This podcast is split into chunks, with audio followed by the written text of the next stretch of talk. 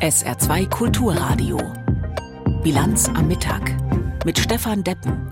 Es ist 12.30 Uhr Minuten. Wir gehen heute zunächst auf die extremen Wetterlagen, insbesondere im Mittelmeerraum ein.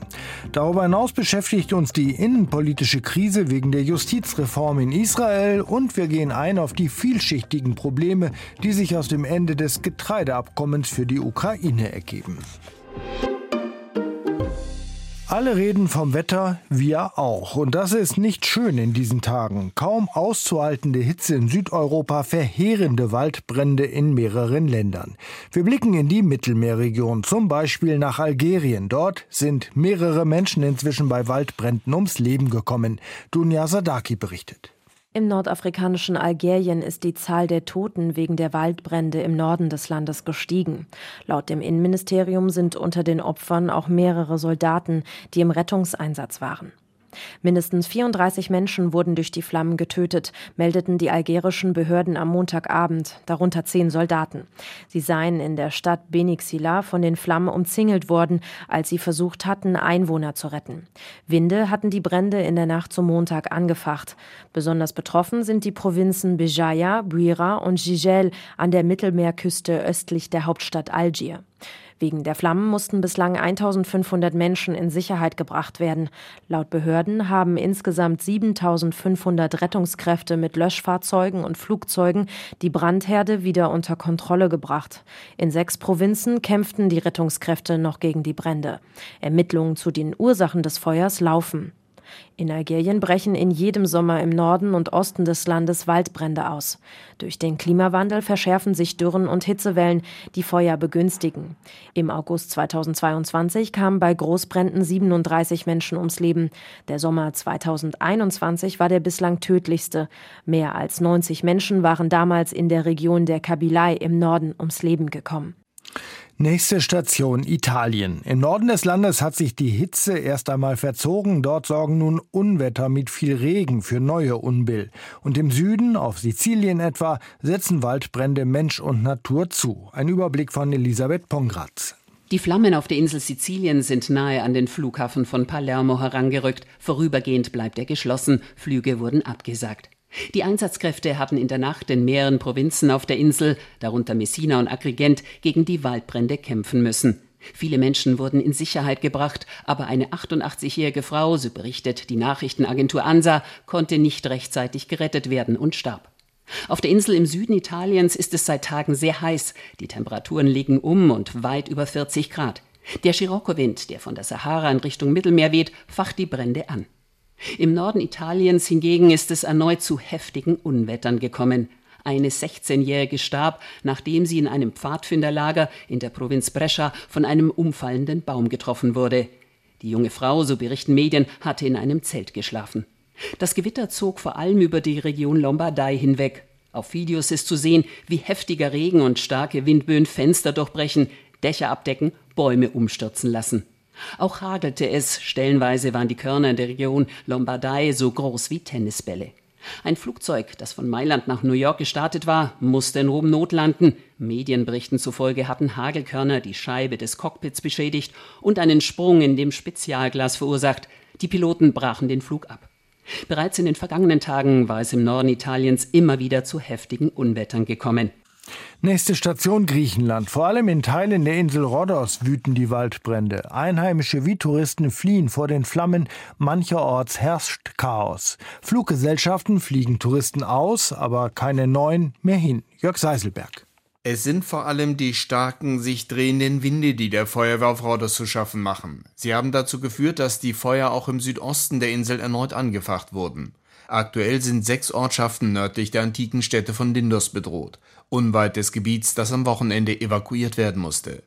Mittlerweile kämpfen die Einsatzkräfte seit einer Woche gegen die Waldbrände auf Rhodos. Seit Tagesanbruch sind erneut mehr als ein Dutzend Löschflugzeuge und Hubschrauber im Einsatz. Auch auf der Insel Euböa sind Feuer außer Kontrolle und bedrohen Ortschaften. Auf der Urlaubsinsel Korfu dagegen hat sich die Situation beruhigt, die Brände dort sind eingedämmt. Weiter zu schaffen macht Griechenland die anhaltende Hitzewelle. Nach Angaben von Meteorologen ist sie die längste in der Geschichte des Landes.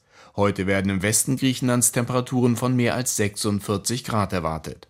Erst ab Donnerstag ist etwas Abkühlung vorhergesagt, dann sollen die Temperaturen auf etwa 35 Grad sinken. Zur Politik. Das israelische Parlament hat gestern ein Kernelement der umstrittenen Justizreform beschlossen. Damit wäre die Justiz in ihren Kontrollmöglichkeiten gegenüber der Regierung arg eingeschränkt. Das kritisiert nicht nur die politische Opposition, sondern auch weite Teile der Bevölkerung. Deshalb ist es auch gestern Abend wieder zu Protesten gekommen. Weitere scheinen vorprogrammiert, selbst Streiks möglich. Aus Tel Aviv berichtet Björn Dacke.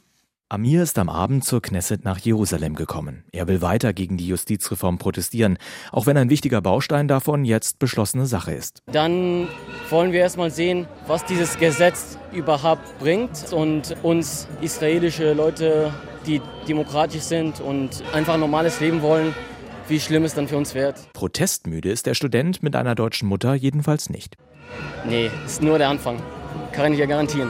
Die Gegner der Justizreform wollen weitermachen. Heute haben Ärzteverbände dazu aufgerufen zu streiken. In den Krankenhäusern sollen nur noch Notfälle behandelt werden. Der größte Gewerkschaftsverband überlegt, einen Generalstreik auszurufen. Noch hält er sich zurück. Premierminister Benjamin Netanyahu hat am Abend in einer Fernsehansprache einmal mehr zur nationalen Einheit aufgerufen und der Opposition Gespräche angeboten. Oppositionsführer Jair Lapid will darauf nicht eingehen. Er hält Netanyahu für getrieben von streng religiösen und ultranationalen Kräften in seiner Regierung. Das Angebot von Netanyahu zu den Verhandlungsgesprächen zurückzukehren ist inhaltsleer. Es liegt nicht in seiner Macht. Netanyahu ist nicht wirklich der Premierminister. Er ist Gefangener von Levin, Rothmann und Ben-Gvir. Sie entscheiden und er tut, was sie sagen. Für die Befürworter der Justizreform war der gestrige Parlamentsbeschluss erst der Anfang. Der rechtsextreme Polizeiminister Itamar Ben-Gvir will die Reform weiter vorantreiben. Geplant ist unter anderem mehr Einfluss der Regierung bei der Besetzung des obersten Gerichts. Wir machen weiter, wir gehen voran, wir blinzeln nicht und geben nicht nach. Die Reform ist uns wichtig, um Kontrolle über unsere Ministerien zu haben. Die Opposition will das verhindern. Zusammen mit Anwälten und Nichtregierungsorganisationen will sie gegen den gestern beschlossenen Teil der Justizreform vorgehen. Die Richterinnen und Richter des höchsten Gerichts müssten sich also mit sich selbst beschäftigen. Das ist Neuland, wie der Jerusalemer Jurist Yuval Elbashan im israelischen Radio sagt. Also der oberste Gerichtshof muss sich mit der Frage auseinandersetzen, ob er ein Grundgesetz annullieren darf. Das ist eine schwierige Frage und die Chancen dafür sind sehr gering. Fachleute rechnen mit einer Verfassungskrise, sollte sich das Gericht doch entscheiden, in eigener Sache aktiv zu werden. Hier in Israel richten sich die Augen jetzt vor allem auf den Sicherheitsapparat. Tag für Tag melden sich mehr Reservistinnen und Reservisten, die nicht mehr freiwillig zum Dienst kommen wollen. Einzelne Einheiten wie Kampfpiloten könnten ausfallen. Wie ernst die Regierung das nimmt, zeigt sich auch in den Worten von Benjamin Netanyahu. Der Premierminister rief die Soldatinnen und Soldaten gestern Abend auf, ihren Dienst fortzusetzen. Die Armee solle aus der politischen Debatte herausgehalten werden. Die aktuelle politische Krise und die gesellschaftliche Spaltung in Israel kommentiert Jan-Christoph Kitzler. Seit seiner Gründung vor 75 Jahren war der Staat Israel ein großes Versprechen. Er sollte den vom Holocaust verfolgten Juden eine Heimat bieten und er sollte in einer umkämpften Region ein Vorbild sein an Freiheit, Rechtsstaatlichkeit und Demokratie. So wurde der Staat Israel zu einer beispiellosen Erfolgsgeschichte. Doch die Grundfrage blieb jahrzehntelang ungeklärt. Kann es einen jüdischen Staat geben, der gleichzeitig eine Demokratie ist? Bis vor einiger Zeit konnte man diese Frage mit Ja beantworten. Israel war immer ein Staat, in dem Minderheiten ihren Platz hatten, in der es Meinungsfreiheit und Diskurs gab, ein Land, das es auf bewundernswerte Weise geschafft hat, Menschen ganz unterschiedlicher Herkunft zu integrieren. Das Versprechen, dass dieser Staat einmal war, wurde lange Zeit eingelöst. Doch hat dieses Versprechen eine Zukunft? Das Handeln der amtierenden Regierung Netanyahu lässt einen zweifeln, auch wenn es eine Vorgeschichte gibt. Jüdisch und demokratisch, das scheint im Staat Israel immer weniger zusammenzupassen. Dafür stehen die nationalreligiösen extremen Kräfte, mit denen Benjamin Netanyahu regiert. Ihre Idee von Israel gründet sich nicht in freiheitlich-demokratischen Prinzipien, sondern in einer messianischen, vorstaatlichen Vorstellung vom gelobten Land. Umgesetzt wird es politisch im Ausbau der Siedlungen in den besetzten Gebieten und durch eine Reihe von Initiativen, die die jüdische Vorherrschaft auf allen Ebenen zementieren sollen. Für Minderheiten bleibt da wenig Platz. Dafür stehen auch die ultrareligiösen Kräfte in der Regierung. Sie haben keinen großen Anteil an der Wirtschaftskraft Israels und tragen auch zu Israels bedrohter Sicherheit nichts bei, weil sie sich meist dem Militärdienst entziehen. Ihr Hauptinteresse ist es, möglichst viel staatliches Geld für ihre Klientel zu sichern, die dank des mit einer extrem hohen Geburtenrate die wachsenden politischen Einfluss garantiert. Beiden extremen Kräften war der oberste Gerichtshof ein Dorn im Auge, denn immer wieder hat er mit seinen Urteilen Minderheiten geschützt, Ultrareligiöse in die Pflicht genommen und jüdischen Terrorismus verurteilt. Beide extremen Kräfte sind nicht die Mehrheit, aber sie haben Israel in Geiselhaft genommen. Und das liegt an Benjamin Netanyahu, der sich ihnen politisch ausgeliefert hat, um seine Macht zu sichern. Er nimmt es nun in Kauf, dass die Justiz des Landes entmachtet wird, die bisher der Garant für das Versprechen eines jüdisch-demokratischen Staates war. Benjamin Netanyahus Regierungskoalition hat einen wichtigen Teil der Justizreform gegen den Widerstand von Millionen Israelis und trotz großen, auch internationalen Drucks durchs Parlament gebracht. Das sieht aus wie ein Zeichen der Stärke. Tatsächlich offenbart es die politische Schwäche von Benjamin Netanyahu, der den Rechtsstaat schleift, um an der Macht zu bleiben. Das ist persönlich bedauernswert. Für den Staat Israel ist es aber eine Tragödie. Die nun beschlossene Schwächung der Justiz könnte der Anfang vom Ende sein, vom liberalen und demokratischen Rechtsstaat, den wir bisher kannten, und von dem großen Versprechen, das Israel einmal war. 12 Uhr und 41 Minuten. Wir kommen zum Nachrichtenblock in der Bilanz am Mittag und den hat heute Peter Weizmann für uns. Der frühere saarländische Ministerpräsident Hans zweifelt an der Eignung von CDU-Chef Merz zum Kanzlerkandidaten. Der CDU-Landtagsabgeordnete warf Merz im Magazin Stern vor, sich mit seinen jüngsten Äußerungen zur AfD von einem Kurs der Mitte verabschiedet zu haben. Mittlerweile müsse man vor jedem Sommerinterview zittern, weil man nicht wisse, was am Ende dabei herauskomme. Ein von der CDU gestellter Bundeskanzler dürfe solche Sorgen nicht hervorrufen. Merz hatte im ZDF-Sommerinterview gesagt, dass die CDU auf lokaler Ebene auch mit AfD-Politikern nach Wegen suchen müsse, wie man in einer Kommune gemeinsam arbeiten könne. Das IFO-Institut hat erneut einen Rückgang für das deutsche Wirtschaftsklima ermittelt. Rund 9000 Unternehmen bewerteten die wirtschaftliche Lage deutlich schlechter als erwartet. Das ergab eine Umfrage des Instituts für Wirtschaftsforschung in München. Gründe hierfür seien beispielsweise hohe Baukosten sowie stark gestiegene Zinsen in der Baubranche. Es ist das dritte Mal in Folge, dass der Geschäftsklimaindex gefallen ist. Die ukrainische Hauptstadt Kiew ist in der Nacht erneut aus der Luft angegriffen worden. Ukrainische Medien berichten unter Berufung auf das Militär, alle von Russland gestarteten Drohnen seien abgefangen worden. Über Opfer oder größere Schäden ist bisher nichts bekannt. Gestern Abend ist nach ukrainischen Angaben bei einem Angriff auf das Gebiet Donetsk ein Kind getötet worden. Die örtlichen Behörden werfen Russland vor, bei dem Angriff Streubomben eingesetzt zu haben. Die US-Regierung hat juristische Schritte gegen den Bundesstaat Texas eingeleitet.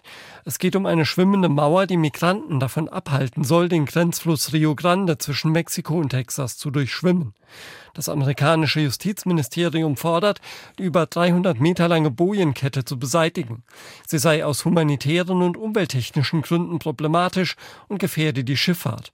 Außerdem habe Texas für die schwimmende Mauer keine Genehmigung eingeholt. Im Saarland breitet sich die asiatische Hornisse weiter aus. Laut Umweltministerium wurden in diesem Jahr schon 74 Nester gemeldet, davon habe man 52 entfernen können. Imker im Saarland fordern wegen des enorm wachsenden Bestandes mehr Engagement des Ministeriums. Es reiche nicht aus, gefundene Nester zu beseitigen, die Politik müsse beim Auffinden der Nester mithelfen, etwa durch die Anschaffung von Ortungssendern und mehr geschultem Personal. Die Imker befürchten, dass ansonsten der gesamte Bestand heimischer Insekten durch die asiatische Hornisse gefährdet ist. Die Ukraine wird auch Getreidekorb Europas genannt, wegen ihrer riesigen Anbauflächen für Getreide. Dieses Getreide wird zu einem großen Teil exportiert, auch und vor allem über das Schwarze Meer. Wegen des Getreideabkommens mit Russland ging das auch während des russischen Krieges gegen die Ukraine. Doch vor einer Woche hat Russland dieses Abkommen auslaufen lassen. Und als wäre das nicht schon schlimm genug, vernichtet die russische Armee nun auch gezielt Getreidelager. Sabina Mattei berichtet. Russland reicht es nicht, die Verlängerung des Abkommens zu verweigern, das der Ukraine den Getreideexport über das Schwarze Meer ermöglichte. Immer neue heftige Angriffe auf ukrainische Hafenstädte haben die Botschaft in der vergangenen Woche unterstrichen. Die Schäden seien riesig, sagte Oksana Karabin vom größten ukrainischen Agrarproduzenten Colonel der BBC schon kurz nach Beginn der Angriffsserie. Nach ersten Schätzungen dürfte es mindestens zwölf Monate dauern, die Einrichtungen wieder aufzubauen. In einer einzigen Nacht beschädigten und zerstörten russische Raketen laut Karabin allein im Hafen Chornomorsk etwa 40 Prozent der Getreideterminals. Rund 60.000 Tonnen Getreide in Kernels-Silos wurden dabei vernichtet. Weil Russland nun auch zivilen Frachtern mit Ziel Ukraine mit Angriffen droht, ist bis auf weiteres die Route verschlossen, über die das Land in den vergangenen zwölf Monaten knapp 33 Millionen Tonnen exportieren konnte, mehr als die Hälfte seiner Getreideausfuhr. Serhii Iwaschenko, Chef der ukrainischen Getreidevereinigung, zu den Alternativen. Uh, die Ukraine könnte ihre Exporte über die Donauhäfen auf 2,5, gar 3 Millionen Tonnen monatlich steigern, meint er. Obwohl Russland jetzt auch diese Ausweichroute angreift, schlägt Iwaschenko die Vertiefung von Flussbetten und den Bau von neuen Umschlagterminals vor, sowie den Ausbau von Transportmöglichkeiten per Straße und Schiene Richtung Westen. Das sei besser als nichts, sagt Pavel Martischek von der Kiew School of Economics, aber er verweist auf die Kosten. Because, for example, for uh, railways, these costs are more than 100 dollars per ton. Der Getreidetransport per Eisenbahn kostet über 100 Dollar pro Tonne. Per Donau ist es weniger, aber am günstigsten immer noch über das Schwarze Meer. Nicht minder schwierig, mittel- und südosteuropäische EU-Mitglieder wie Polen oder Bulgarien sperren sich gegen die Einfuhr ukrainischer Agrarprodukte, weil ihre Bauern unter dem Preisdruck der Importware leiden. Sie blockieren auch Erzeugnisse, die für den Transit bestimmt sind. Die Ukraine kann aber nicht warten. Der Agrarexport ist überlebenswichtig. Die Produkte bringen dem Land dringend benötigte Devisen ein. Außerdem brauchen die Landwirte Geld, um Maschinen, Dünger und Saatgut zu kaufen. Am besten wäre es deshalb, wenn Reedereien bereit wären, weiterhin ukrainisches Getreide auf dem Seeweg zu transportieren, sagt Pavel Martischek. Uh, das ist riskant, uh, aber ob Russland türkische oder chinesische Frachter angreifen würde, das glaube ich eher nicht.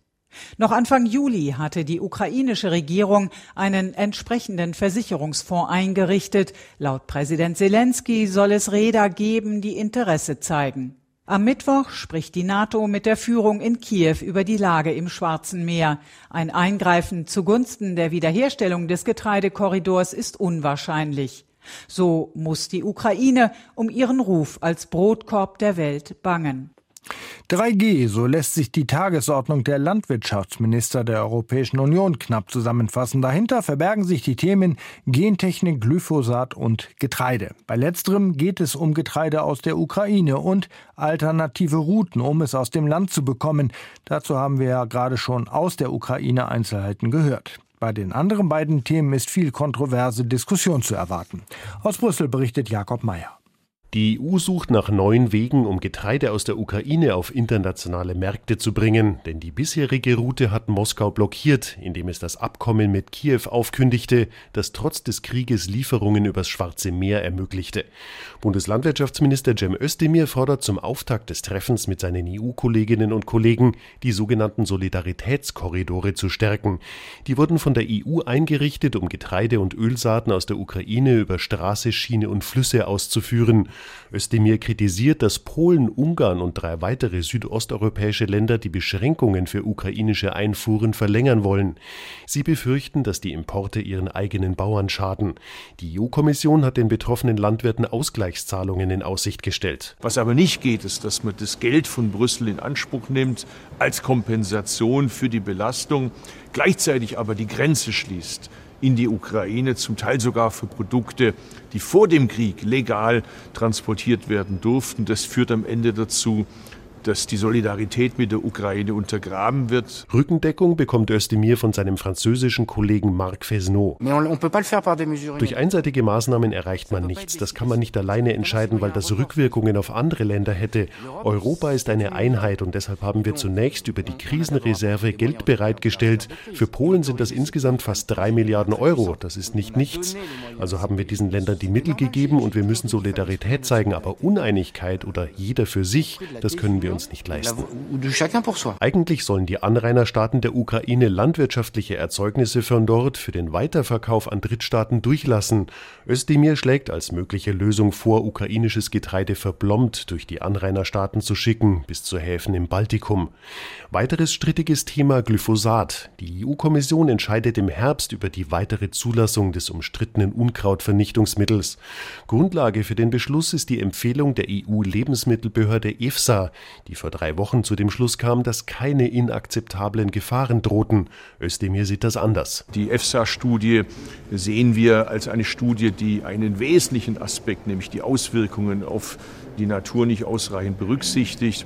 Das ist wie wenn Sie ein Fahrzeug fahren und auf alles testen, außer auf die Bremse. Die Ampelkoalition in Berlin will Glyphosat ab dem kommenden Jahr verbieten. Falls Brüssel den Wirkstoff weiter zulässt, wäre ein vollständiges Verbot aber rechtswidrig und hätte keinen Bestand. Das stellt Özdemirs Ministerium fest. Nur eine begründete Einschränkung der Anwendung sei möglich, um den besonderen Bedingungen in einem Mitgliedstaat Rechnung zu tragen. Allerdings kenne ich auch die rechtliche Lage, deshalb wären wir hier auch bei den Mitgliedstaaten für eine mehrheitliche Position des Neins. Am Ende des Tages bin ich natürlich gebunden an die rechtliche Lage. Ich werbe hier für ein Nein. Ob dafür eine Mehrheit zustande käme, ist offen. Neben Deutschland sehen auch Österreich und Luxemburg den Einsatz von Glyphosat kritisch. Chinas Außenminister Qin Gang wurde am 25. Juni zuletzt gesehen. Seitdem fehlt von ihm jede Spur. Die Staats- und Parteiführung hat einmal angegeben, er hätte gesundheitliche Probleme. Aber stimmt das? Was könnte denn sonst dahinter stecken? Zumal auch andere in der Öffentlichkeit bekannte Personen in China schon mal von der Bildfläche verschwinden. Aus Peking berichtet Benjamin Eisel. 秦刚国务院兼外长因身体原因 vor zwei Wochen erklärte der Sprecher des chinesischen Außenministeriums Wang Wenbin, Xingang könne aus gesundheitlichen Gründen nicht nach Jakarta reisen, ohne Details zu nennen. Eigentlich sollte der 57-Jährige in der indonesischen Hauptstadt an einem Außenministertreffen der ASEAN-Staaten teilnehmen. Zu diesem Zeitpunkt war der letzte Auftritt Xingangs schon mehr als zwei Wochen her. Am 25. Juni empfing er in Peking unter anderem den russischen Vizeaußenminister Andrei Rudenko. Das chinesische Außenministerium hat ein Foto des Treffens veröffentlicht. Seitdem wurden alle Termine abgesagt oder es wurden Vertreter geschickt. Es passiert immer wieder, dass Personen des öffentlichen Lebens in China aus der Öffentlichkeit verschwinden. Das können Politiker sein, das können Geschäftsleute sein, das können prominente Personen sein. Dann ist häufig, wenn natürlich auch nicht immer der Grund, dass sie in einer partei- und staatsinternen Disziplinaruntersuchung feststecken. Mareike Ohlberg ist China-Expertin beim US-Think Tank German Marshall Fund. Da hat der Parteistaat in China sehr, sehr viele weitreichende Möglichkeiten, um Personen komplett zu isolieren.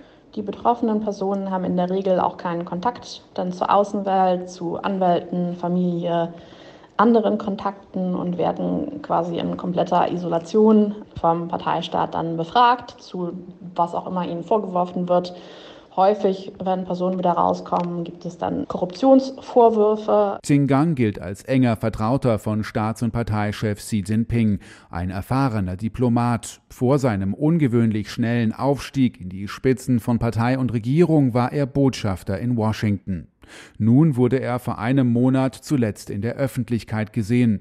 Chinas intransparentes politisches System, das in diesem Fall noch einmal ganz deutlich zutage tritt, heizt Spekulationen an, was mit dem chinesischen Außenminister passiert sein könnte. Unter internationalen Diplomaten werden Gerüchte ausgetauscht, aber auch im hochzensierten chinesischen Internet tauchen immer wieder Fragen und Spekulationen auf und werden zumeist schnell wieder von den Zensoren gelöscht. International wirft der Vorfall ein schlechtes Bild auf China, bremst den diplomatischen Austausch mit der Volksrepublik. Die Leute fragen, wo ist denn Person XY, das fällt auf. Und das ist natürlich etwas, was der Parteistaat so lieber nicht hätte. Also es wäre schöner, wenn man äh, Leute verschwinden lassen könnte, ohne dass es Nachfragen gibt. So Mareike Ohlberg. Dass dies trotzdem passiert, zeigt nach Ansicht der China-Expertin, wo die Prioritäten der kommunistischen Partei liegen. Es ist der Partei wichtiger, das machen zu können und diese absolute Kontrolle über die eigenen Parteimitglieder zu haben und auch über andere ähm, Personen, eben die für den Staat arbeiten, zu haben, als die äh, negative Aufmerksamkeit, die man kriegt. Um als Partei die Kontrolle weiterhin haben zu können über die eigenen Mitglieder und über die eigene Regierung, braucht man aus Sicht der Partei dieses Instrument, das sehr, sehr weitreichend ist und wo man Leute doch relativ lange außerhalb des Rechtssystems festhalten kann. Wir schauen noch aufs Wetter. Bis zum Abend bleibt es wechselhaft mit Sonne, Regen und einzelnen Gewittern. Die Temperaturen liegen heute bei 15 bis 19 Grad. Zum Abend hin zieht der Regen dann ab, eher im Laufe der Nacht dann wieder einsetzt. Das war sie, unsere Bilanz am Mittag, heute mit Stefan Deppen im Studio. Weiter geht's hier auf SR2 Kulturradio mit der internationalen Presseschau. Aber ich habe noch einen Hinweis für Sie, denn heute Abend müssen Sie hier an dieser Stelle auf die Bilanzsendung verzichten. Stattdessen können Sie hier Kulturradio, auf SR2 Kulturradio Wagner erleben. Um 16 Uhr nämlich werden die Wagner Festspiele in Bayreuth eröffnet und Sie können hier live dabei sein. SR2 Kulturradio. Auslandspresseschau. Ungeachtet der Massenproteste hat Israels Parlament ein Kernelement der umstrittenen Justizreform mit knapper Mehrheit gebilligt. Dazu meint die belgische Zeitung Tide, der israelische Ministerpräsident Netanyahu spielt ein gefährliches Spiel, indem er die umstrittene Justizreform durchdrückt. Die Ultranationalisten und Religiösen gewinnen damit einen noch nie dagewesenen und unerwünschten Einfluss auf die israelische Regierung. Unter ihrem Druck hat die rechte Regierung von Netanyahu den Teil des Reformpakets beschlossen, der verhindert, dass der oberste Gerichtshof ein Gesetz auf seine Angemessenheit hin überprüfen kann. Die sogenannte Reform demontiert nicht nur die Macht der Justiz, sondern ermöglicht auch korrupten Politikern einer Strafverfolgung zu entgehen. Die spanische Zeitung El Mundo geht noch weiter und spricht von gefährlichem Machtstreben der israelischen Regierung. Das Vorhaben der Regierung Netanyahus, das einen Angriff auf die Demokratie darstellt, wird weitergeführt, trotz des starken politischen, sozialen, militärischen und internationalen Widerstands. In einem Land, in dem es keine Verfassung, keinen Senat und keine föderale Struktur gibt, die ein System der gegenseitigen Kontrolle garantieren können, bedeutet dieses Vorhaben, dass die Regierung Netanyahus de facto nach unbegrenzter Macht strebt. Die Atommacht Israel könnte damit die moralische Autorität verlieren, die einzige wirkliche Demokratie im Nahen Osten zu sein, mit all den Gefahren, die das mit sich bringt. Und auch die slowakische Zeitung Djenik N übt scharfe Kritik an Israels Regierung. Eine Schwächung der Justiz kommt natürlich auch Ministerpräsident Netanyahu entgegen. Der am längsten amtierende Regierungschef in der Geschichte Israels ist vor Gericht mit Vorwürfen der Korruption und des Amtsmissbrauchs konfrontiert. Die nächsten Tage werden dramatisch und gefährlich, denn die Menschen auf den Straßen sind wütend, frustriert und erschöpft. Netanyahu trägt die Verantwortung dafür, was in Israel in den sieben Monaten seiner Kumpanei mit Radikalen, Frauenverächtern, Rassisten und Homophoben geschehen ist. Das Wall Street Journal aus den USA dagegen sieht keinerlei Schwächung der israelischen Justiz durch die neue Gesetzgebung. Israels Demokratie sei in Gefahr, seine Fähigkeit, sich gegen ausländische Bedrohungen zu verteidigen, würde schwinden und Schlimmeres sei zu erwarten, so lautete das überzogene mediale und politische Narrativ, als der jüdische Staat eine bescheidene Justizreform verabschiedete, die wahrscheinlich nicht so viel bewirken wird, wie beide Seiten behaupten. Die Richter haben ihre weitreichenden Befugnisse bei der Ernennung von neuen Richtern nicht verloren. Das Gericht kann nach wie vor fast jeden Fall verhandeln und behält die errungene Befugnis, Gesetze zu Fall zu bringen. Mit anderen Worten, die Justiz wird nicht wirklich reformiert und die Demokratie in Israel stirbt nicht. Das waren Auszüge aus Kommentaren der internationalen Presse, zusammengestellt von Claudia Drews.